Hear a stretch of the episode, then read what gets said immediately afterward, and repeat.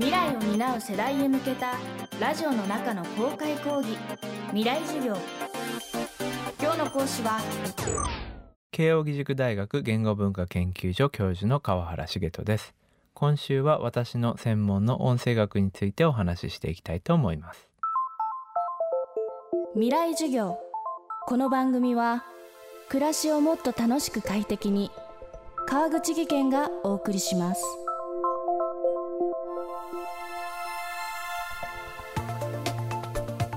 私たちはどのように舌や唇を動かして声を発しているのか。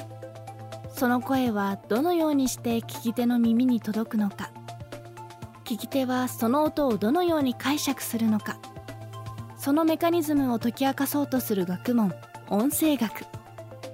今週の講師音声学者で慶應義塾大学言語文化研究所教授の川原茂人さんはこの音声学によってポケモンの登場キャラクターの楽天と進化の関係を指摘。音象徴つまり音と意味のつながりという点でポケモンは進化すると名前に濁点が増える傾向があることを明らかにしました。また川原さんはこれまで他にもユニークな研究を数多くしていてその中には声色をめぐるものメイドカフェのメイドさんをめぐるものなどがあります。ということで今日はそうした研究のお話。音声学を用いることで見えてくるものを教えていただきます。未来授業3時間目。テーマは音声学が解き明かせること。その音声学の一つの大きな謎として我々人間がその言語というツールをいつの時点かで身につけたわけじゃないですか。でもその前に何をしてたんだその前にどうやってコミュニケーションをとってたんだっていうのが謎に残っていて。でこの実験ではもしかしたらその声色を微妙に変えることで意思の疎通を行っていたんではないかという仮説の検証であの英語の話者に、えー、果物とか切るとか30の意味を声色だけで表現してもらったんですね。でその声色を聞いてもともと意図した意味っていうのを理解できるのかっていうのを試してみたら結構な確率で理解することができるってことが分かったんですね。で、えー、次の実験ではその英語話者が発した声色を、えー、25の別々の言語の話者が意味を推測したんですね。でできたんですよどの言語の話者も。これこそが我々がその言語というツールを身につける前に使っていたツールなのではないかという仮説が今真剣に検証されています。まあ、声色もそうなんですけれども音象徴で言うとやっぱり音から直接特定のイメージを感じるということが分かっていたのでちょっと飛んじゃいますけど私はあの秋葉原のメイドさんの名前を研究したことがあって特定の音があのちょっと可愛らしい萌え系のメイドさんにぴったりにあってその別の音はちょっとツンツンしたツンデレ系のメイドさんの名前によく似合うっていうような結果も出てます。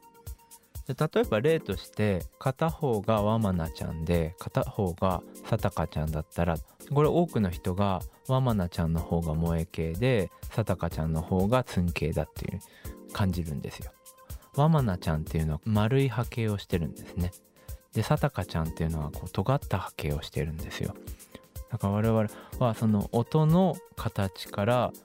文字通り物の形を推測することもできるしそれから、えー、類推してその人の性格っていうものまであの意味拡張を起こすことができる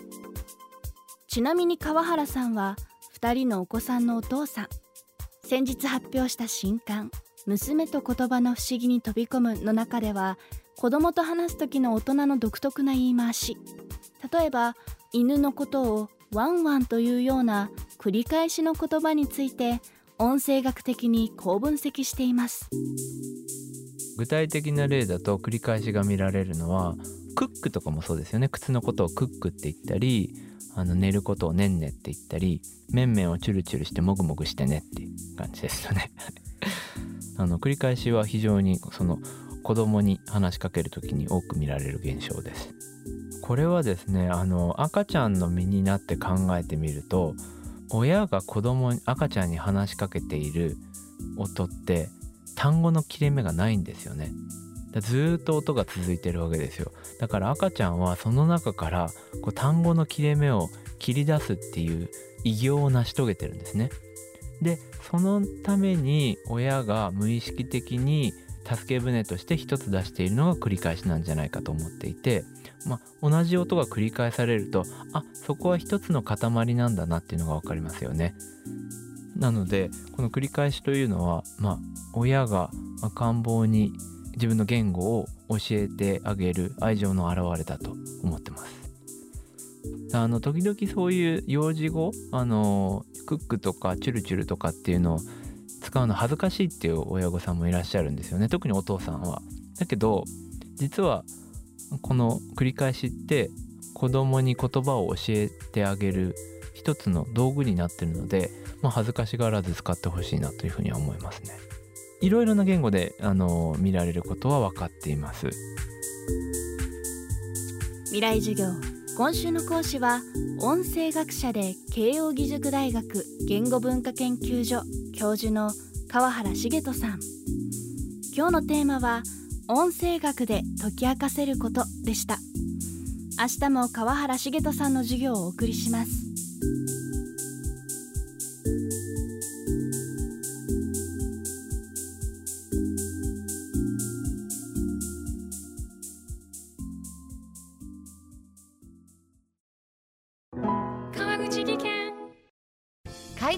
転落大きな怪我につながるので怖いですよね。足元の見分けにくい階段でもコントラストでくっきり。白いスベラーズが登場しました。皆様の暮らしをもっと楽しく快適に。